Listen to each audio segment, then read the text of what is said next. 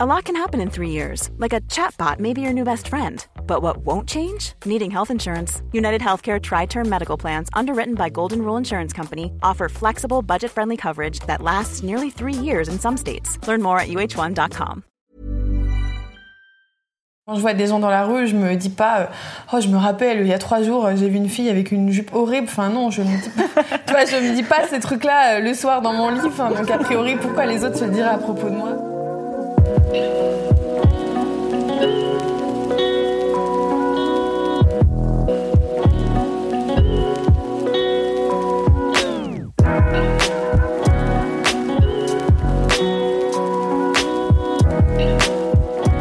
Alors Clémentine, bonjour. Bonjour. Je suis euh, avec toi aujourd'hui pour parler d'un sujet qui touche au, roman, au roman que tu as écrit euh, il y a quelques années, c'est ça, Les Petites Reines? Bah, C'est l'histoire de trois filles qui partent euh, de Bourg-en-Bresse dans l'Ain à vélo pour aller à Paris pour aller s'incruster à la garden party de l'Élysée de la présidente de la République le 14 juillet en vendant du boudin sur la route. Parce qu'elles ont gagné un concours de boudin, boudin d'or, boudin de bronze et boudin d'argent. C'est plus logique dans le livre que quand je l'explique c'est vrai que c'est un peu random, mais écoute. écoute, il faut, il, faut, il faut voir euh, ce que ça donne à l'intérieur. C'est vrai qu'il y a une, une, espèce de suite logique dans les événements, mais on ne le découvre qu'à partir du premier tiers, je crois. Et du coup, c'est un livre qui traite beaucoup de, des complexes et de comment euh, ces filles-là ont réussi en fait à se décomplexer totalement au fur et à mesure de leur euh, road trip un peu euh. Ouais, mais en fait, ce qui est marrant, c'est que, tu vois, tu dis se décomplexer totalement, on le dit souvent aussi dans les écoles. Je sais pas si on peut vraiment parler de décomplexage total, si c'est possible. Déjà, est-ce que c'est possible d'être complètement décomplexé? Je suis pas sûre. Par contre, euh, oui, elles vont canaliser cette espèce d'énergie négative en énergie positive. Je dirais que c'est plutôt ça. Toi-même, tu as eu du mal dans ta vie à te dégager du regard des autres? Ou au, contraire, est-ce que c'est un truc euh, qui a été facile et c'est pour ça que tu t'es dit, je vais donner l'exemple aux filles qui vont lire ce livre Mais en fait, je me posais pas tellement cette question-là pendant que j'étais en train de l'écrire. Par contre, j'ai été amenée à me la poser beaucoup ensuite mhm. euh, avec la réception du bouquin. Quand je l'ai écrit, j'ai pensé beaucoup à mes souvenirs, moi, de 6e, 5e. 6e, 5e, 4e, je dirais. Un grand moment ah, C'était génial. On voudrait le revivre tous les jours. Non, très peu. Non. mais, euh, mais à ce moment-là, je pense que, enfin, comme beaucoup d'ados, t'es bouboule, j'étais super mal dans ma peau, j'étais euh, j'étais fringuée, mais comme un sac. Enfin, non, j'avais des petites salopettes comme ça avec des tresses, un peu la figure d'acier. C'était très tendance. Oui. Euh, et euh, au collège, c'est vraiment très cruel de ce point de vue-là. Et j'ai beaucoup repêché dans ces souvenirs-là de ce que ça pouvait vouloir dire, euh, véritablement, de ne pas vouloir aller du tout à la plage mm. parce que t'as pas de t'as pas envie de te montrer en maillot de bain. C'est quand même très bête parce que t'as en fait t'as envie d'être à la plage mais t'as juste pas envie de te montrer en maillot de bain. Enfin bref. Donc ça c'est des expériences euh, que, que j'ai connues mais qu'en même temps tout le monde, enfin beaucoup beaucoup de gens euh, ont connu aussi. Donc euh, donc ce qui est intéressant c'est de voir à quel point quand t'écris sur ces expériences-là, t'as tout de suite une espèce de résonance. Oui, ça fait ressurgir des trucs que toi t'as vécu et tu te dis ah c'est ma vie en fait ce que je suis en train d'écrire d'une certaine façon. Ouais, par le et chez les jeunes, ouais, chez les jeunes lecteurs et lectrices aussi. Mm. C'est des expériences qui sont, qui sont assez, enfin, qui touchent à l'universel quand même. C'était très important pour moi tout le bouquin de montrer que, qu'en fait, il y a du comique quelque part dans cette, c'est ridicule comme idée de lancer un concours de boudin.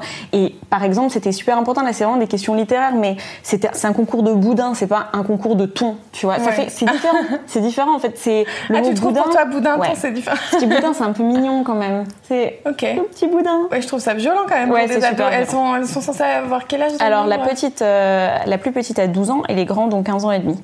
Mais euh, donc tout le long, ce qui est super difficile, c'était de trouver l'équilibre en fait littéraire entre ce qui va paraître vraiment trop violent et ce qui va permettre une réappropriation par l'humour et par la légèreté. Quoi.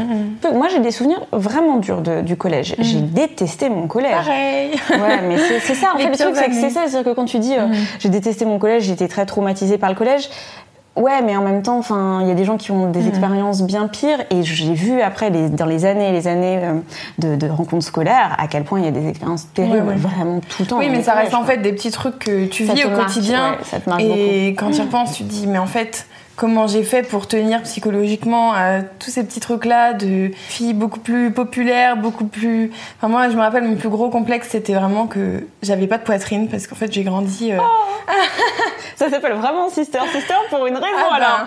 Mais moi, ça n'a pas changé radicalement, on va dire. Bah, moi, ça a changé et c'est ça qui a aussi fait que j'ai changé. j'ai lu récemment la biographie de Jane Birkin Et elle en parle tout le temps. Ah J'étais là, oh bon bah finalement c'est pas si grave. J'idolâtrais vraiment les, les, meufs qui avaient déjà des seins euh, quand j'étais en quatrième, troisième, tu vois. Et moi j'avais vraiment un corps d'enfant et je me disais, j'avais l'impression que c'était vraiment un, un, autre niveau, tu vois. Que mmh. j'étais pas, je faisais pas partie de leur cercle social et c'était impossible. Dans le Mario Kart de la poitrine.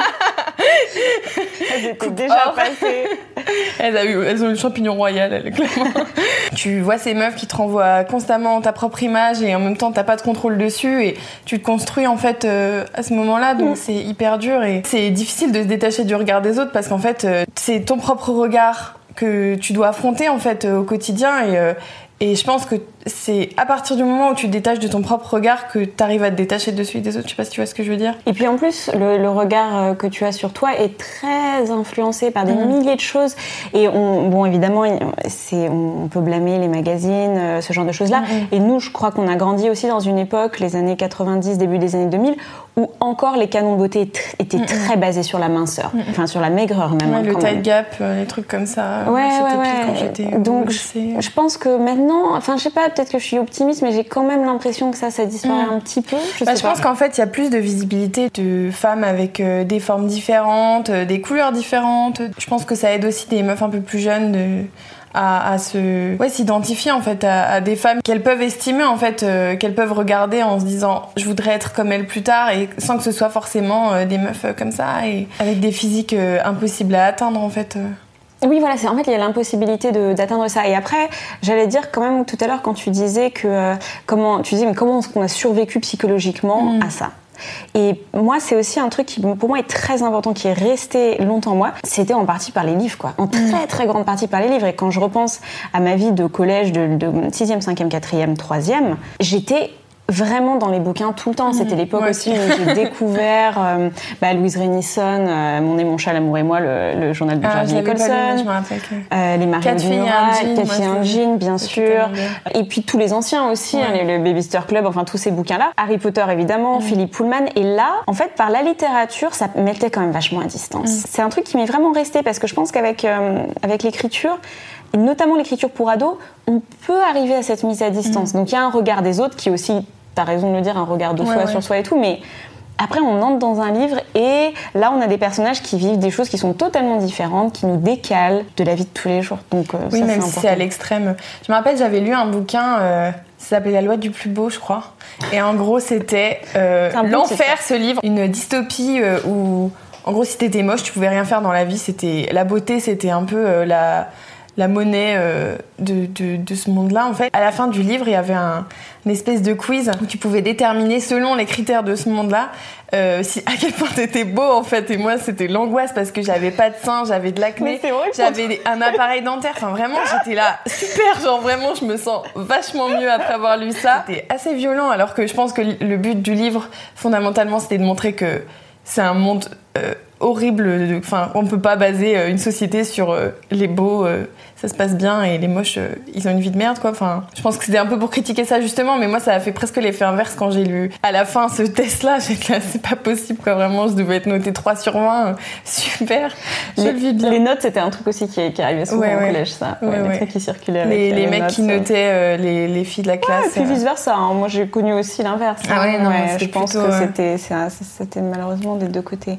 C'était très important pour moi de pas faire ça. C'était mm. super important. Il fallait pas qu'elle se transforme physiquement. Il fallait que. Oui, c'est juste de l'acceptation de soi et c'est au final. Euh, bah, on est comme ça et techniquement on peut rien y faire. Enfin, on, pourrait y faire quelque chose, mais. Bah, et surtout, elles utilisent leur corps pour faire autre chose. Mm. C'est-à-dire que pour faire du vélo et vendre du boudin. Ouais, c'était, trouver toutes ces petites euh, choses-là qui font que ça soit pas sur comment se décomplexer ou devenir plus belle, entre guillemets, mm. mais comment faire autre chose de, du corps qu'on a à cet âge-là parce qu'en plus ça change tout le temps on change euh, oui, ça, à 14 ans on grandit d'un coup euh, enfin c'est l'histoire de ma vie.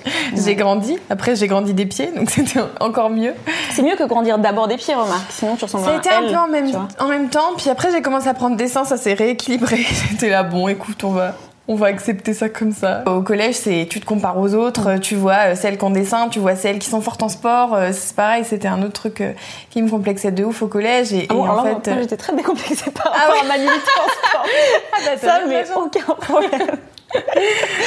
mais c'est difficile de parce que tu te compares aux autres et même les autres te, se comparent à toi en disant ah regarde toi t'es nul en ça t'es nul en ça et, mais c'est aussi ça c'est aussi une question de système scolaire euh, je pense qui met beaucoup en compétition sur tous les niveaux. Donc du coup tu apprends que les autres c'est une espèce de concurrent quoi et de concurrente sur plein de marchés différents. Le marché de l'excellence scolaire le marché de des amis le marché de la beauté le marché de tout c'est très compliqué de briser ça. C'est bizarre l'adolescence. Quand tu penses c'est genre 3 ans, enfin 4 ans de collège, 3 ans de lycée. C'est rien du tout. Mais pourtant, t'as l'impression que ça te marque à un point hyper profond. Enfin, moi, quand j'y repense, j'ai une impression de claustrophobie totale. C'est-à-dire que tu penses, un truc que t'as dit quelqu'un peut te durer, tu restes dans la tête pendant super longtemps. Les autres, le regard des autres, c'est en fait très peu de personnes. Ouais, c'est une micro-société en fait. Et, tout circule super vite. Et je pense que c'est ça aussi qui mène à cette. Mais chacun son petit rôle. Et en fait, dès que tu t'éloignes un tout petit peu de ton rôle de base, genre moi, mon rôle de base, c'était euh, un télo euh, qui avait pas de potes, tu vois. Et en fait, euh, dès que je voulais faire autre chose, c'était pas possible parce que c'est non. En fait, t'es la loseuse et t'as pas le droit de, de faire d'écart. Tu peux pas être un tout petit peu stylé. Le regard des autres, je pense que c'est aussi super important à l'âge adulte aussi. Ah bah ça, c'est sûr que ça fait grandir. Mais je pense que ça reste en fait. On arrive, à mon avis, enfin même jusqu'à la fin de ta vie, la majorité des décisions que tu prends ou que tu ne prends pas sont motivées par ce que tu penses que les autres vont penser aussi. Hein. Toi, tu penses qu'on ne peut pas se dégager du regard des autres? Ça me paraît très, euh, très euh, utopique, du moins dans le monde tel qu'il est configuré maintenant, parce que, parce que quand même, on est constamment en train de se dire, euh, tu vois, je vais agir de cette manière, ou au contraire où je vais me retenir d'agir d'une manière mm. j'ai envie d'agir pour telle ou telle raison, ou je vais le faire en cachette. Il y a plein de nouveaux impératifs toujours qui mm. se créent, tu vois, que ce soit l'impératif écologique, euh, d'autres impératifs d'apparence qui, qui, qui, sont plus forcément la maigreur euh, extrême et ce genre de choses-là, mais, mais qui vont créer des, des nouvelles manières de culpabiliser les gens quand même. On est très fort pour se culpabiliser en tant que société. Selling a little or a lot? Shopify helps you do your thing however you cha-ching. Shopify is the global commerce platform that helps you sell at every stage of your business. From the launch your online shop stage to the first real life store stage, all the way to the did we just hit a million orders stage. Shopify is there to help you grow. Shopify helps you turn browsers into buyers with the internet's best converting checkout. 36% better on average compared to other leading commerce platforms because businesses that grow grow with Shopify. Get a $1 per month trial period at shopify.com/work. shopify.com/work. Et surtout en tant que femme dans une société. Et tu penses pas que c'est un peu euh, déprimant euh, de dire ça à des des lycéennes, euh, genre, de toute façon, t'arriveras jamais à te débarrasser du regard des autres, euh, enfin... si, puis d'ailleurs, je leur dis, tu sais, je les mets en rang, je les force à se mettre la tête dans les mains comme ça, puis je leur dis, jamais vous ne serez libre.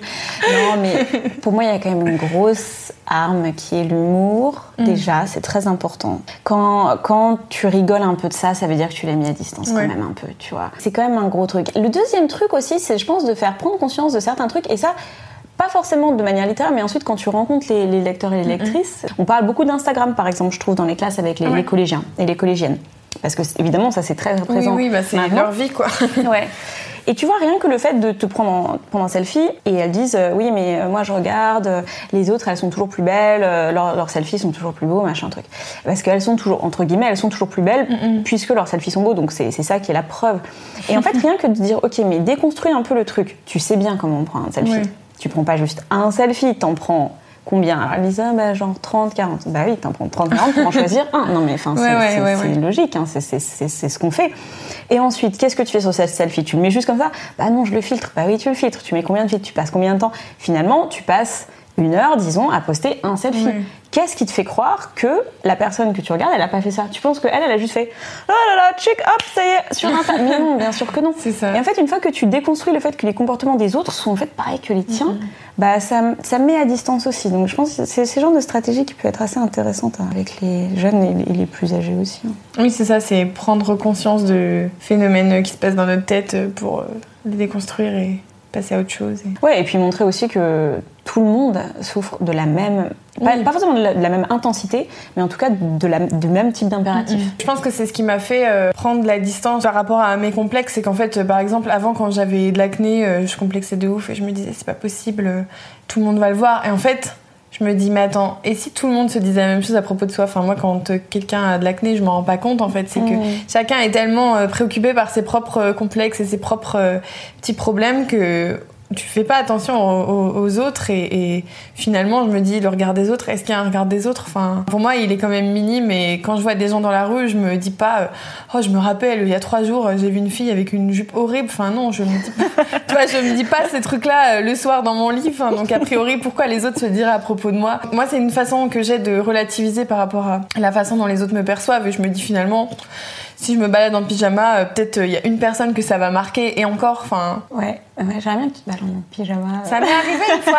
le week-end dernier, j'étais à un mariage et le lendemain, j'étais crevée et j'avais vraiment pas envie d'être en robe pour rentrer dans le train, donc je me suis mise en pyjama. Mais tu sais, je pense aussi que, honnêtement, en France, euh, c'est vachement, vachement plus présent le regard critique des autres. Parce que moi, j'avais oui, en Angleterre. parler de, de, Londres, effectivement. Euh, Londres, c'est un délire, les gens. Puis même, même dans, parce que moi, j'habite pas Londres, j'habite dans le Yorkshire, tu vois, donc vraiment, enfin, au, nord de l'Angleterre.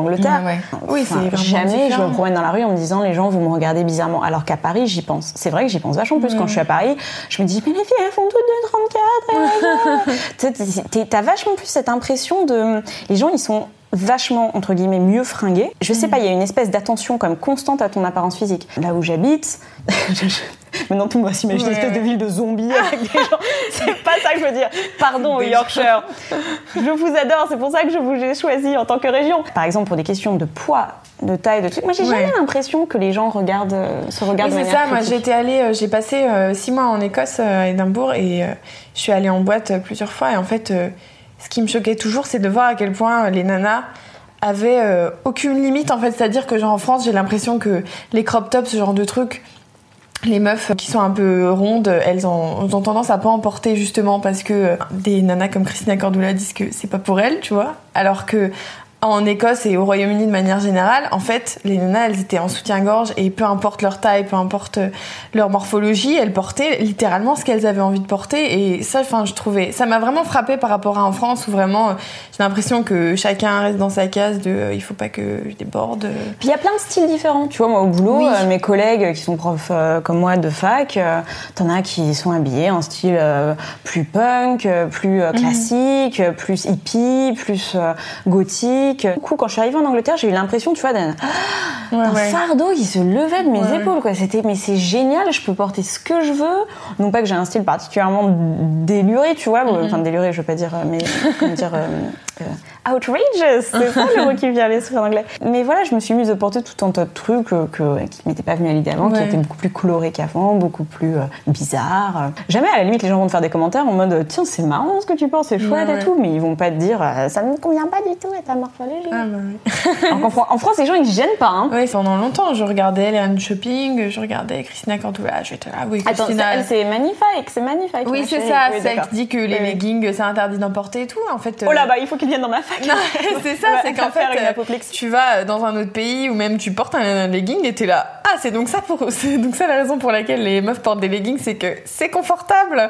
Et en fait, euh, une fois que tu passes, tu, vas, tu dépasses euh, ces, espèces de dictates, ces règles de la fashion police, ben la vie c'est beaucoup plus facile en fait. Tout impératif euh, d'apparence est très souvent un impératif de maintien tu vois. Tu portes des trucs qui te font tenir droite ou tu portes des trucs qui te font marcher d'une certaine manière. C'est pas obligé. Si tu te sens mal dans un vêtement t'es pas obligé de le porter quoi.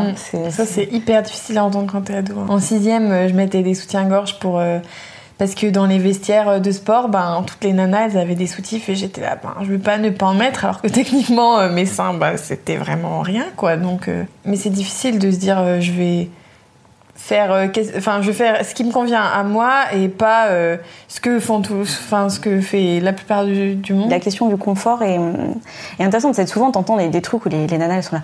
Le meilleur moment de la journée c'est quand j'arrive enfin chez moi et que je peux enfin déclipser mon soutien-gorge. J'étais là mais c'est horrible d'avoir cette vie là et c'est pareil si, si le meilleur moment de ta journée c'est quand t'enlèves tes chaussures bah il faut que tu changes de chaussures parce que c'est pas possible. Je me dis quand j'étais au collège euh, si on m'avait dit un jour tu porteras des baskets et tu trouveras, tu trouveras ça stylé J'aurais dit euh, no way, genre vraiment jamais de la vie je mettrais des baskets parce que les baskets c'est pour le sport et et voilà quoi, j'ai des baskets aux pieds. Alors ça c'est marrant parce que moi j'ai le souvenir inverse, tu vois, j'ai souvenir qu'au collège, ah si tu portais des chaussures de ville, tu vois, là ça faisait, c'était, c'était un peu la, la Je pense que c'est important de dire aussi que le regard des autres, c'est pas parce qu'on en a parlé comme d'un truc très négatif qui t'enferme, qui t'oppresse, qui t'empêche d'exprimer ton moi intérieur et tout, mais qu'il y a aussi un regard des autres qui peut être super positif, qui est celui qui est bienveillant, où on est, euh, on est entre copines et, euh, et euh, t'arrives avec une, je sais pas, un, petit, une petite veste et je te dis ah ça te va super bien cette couleur mm. et, et en fait par ces petits moments de bienveillance, de, de euh, qui, qui, peuvent être très anecdotiques. Hein, et ben tu vas te construire. Mais ça marque mine de rien et tu. Ouais, et puis tu vas peu à peu comprendre euh, la manière dont tu mm. apparais de manière euh,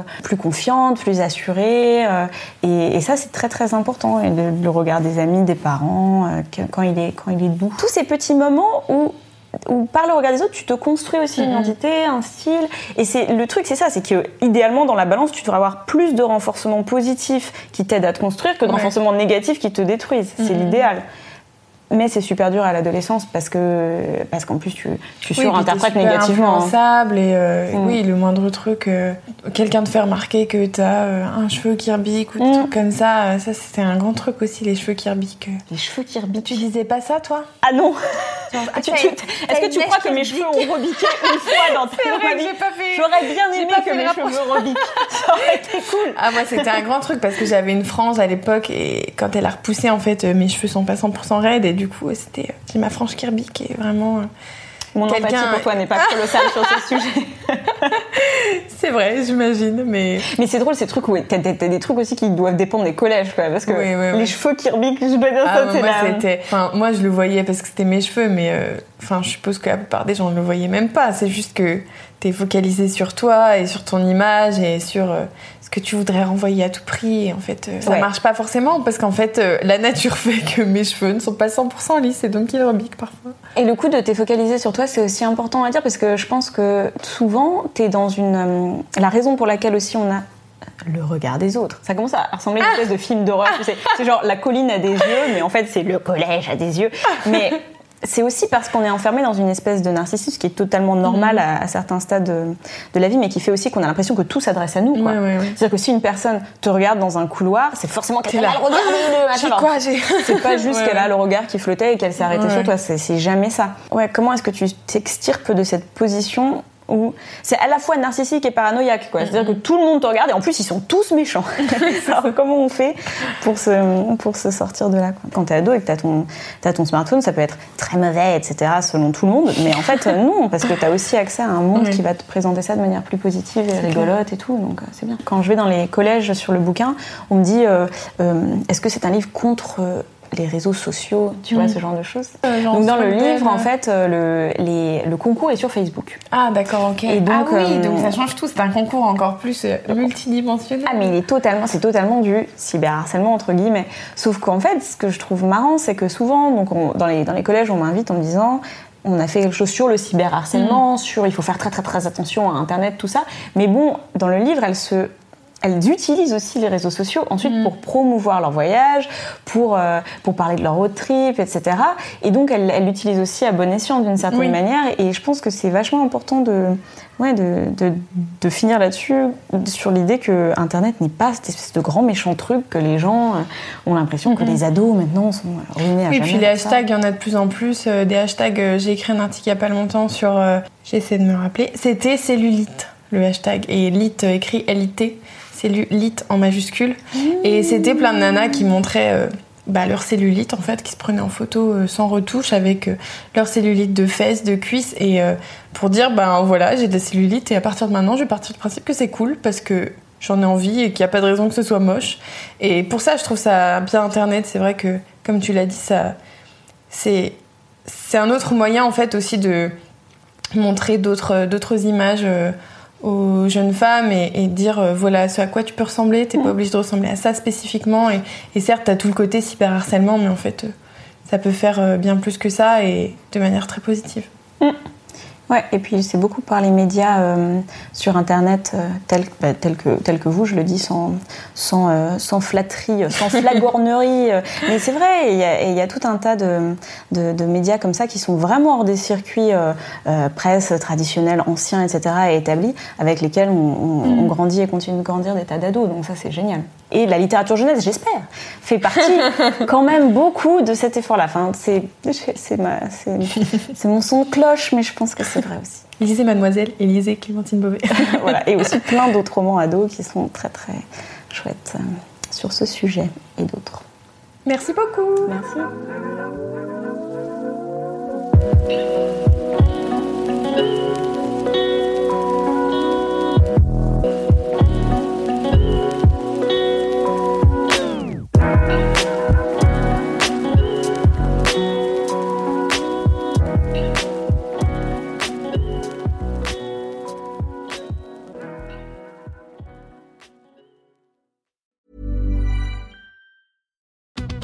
Today during the Jeep Celebration event. Right now, get 20% below MSRP for an average of 15178 under MSRP on the purchase of a 2023 Jeep Grand Cherokee Overland 4xE or Summit 4xE. Not compatible with lease offers or with any other consumer incentive offers. 15,178 average based on 20% below average MSRP from all 2023 Grand Cherokee Overland 4xE and Summit 4xE models in dealer stock. Residency restrictions apply. Take retail delivery from dealer stock by 4 1. Jeep is a registered trademark.